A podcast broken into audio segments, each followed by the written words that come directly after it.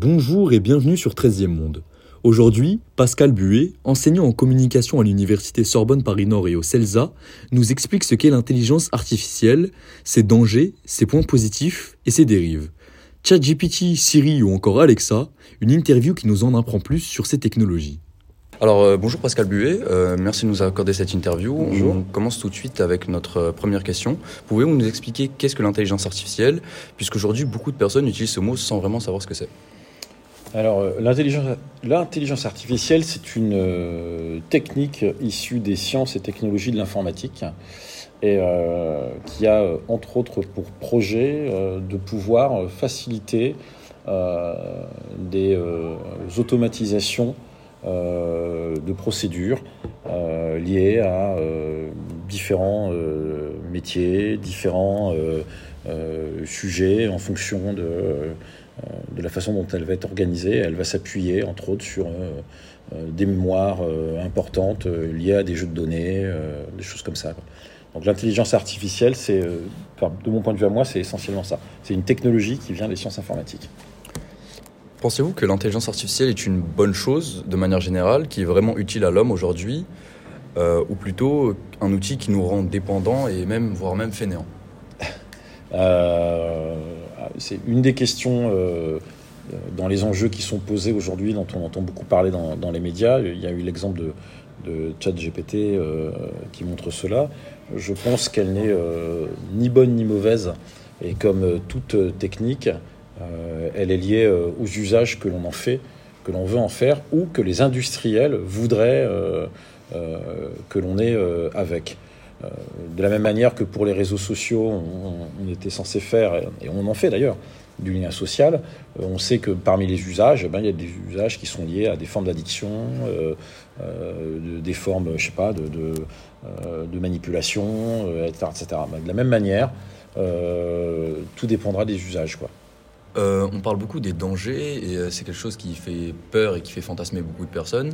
Mais est-ce que c'est quelque chose qui peut être vraiment dangereux pour nous et notre société? Encore une fois, comme vous l'avez dit, ça dépend des usages que l'on fait. Mais pour une jeunesse qui, euh, qui, qui découvre et qui naît même avec euh, ces intelligences artificielles, quels peuvent être les gros dangers pour eux?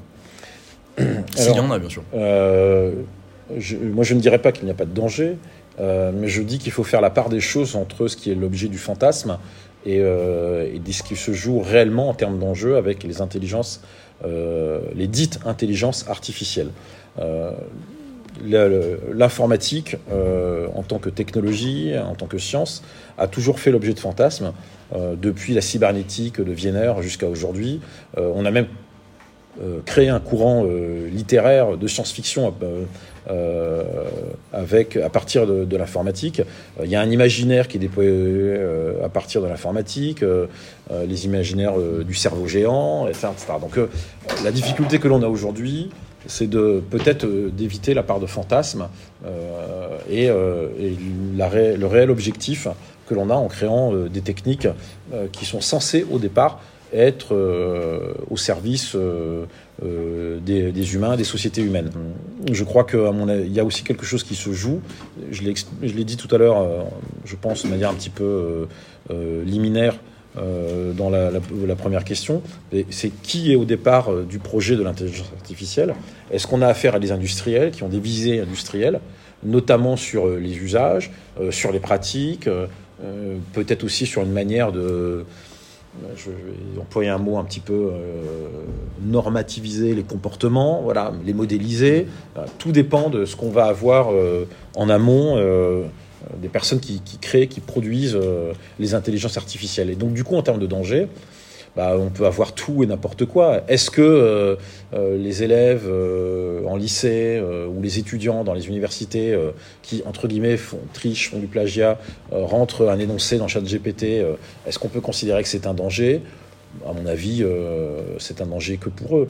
Est-ce qu'il ne serait pas finalement possible de réussir à, entre guillemets, faire cohabiter être humain et intelligence artificielle dans le sens où elle nous serait utile sans nous dominer, sans prendre une part de responsabilité et qu'on ait juste euh, le côté euh, utile de l'intelligence artificielle, Euh, sans qu'elle ne prenne trop de place Moi, je pense que c'est déjà le cas.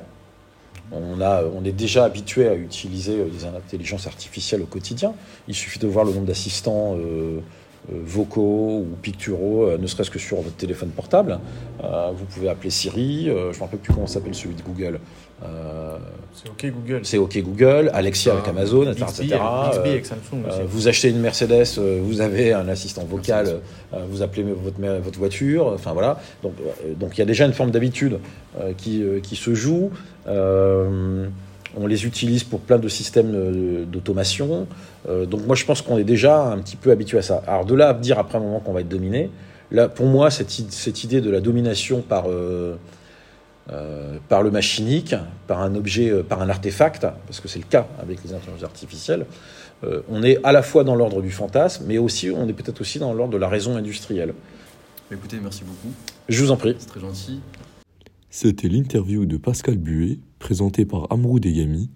À bientôt sur 13e Monde.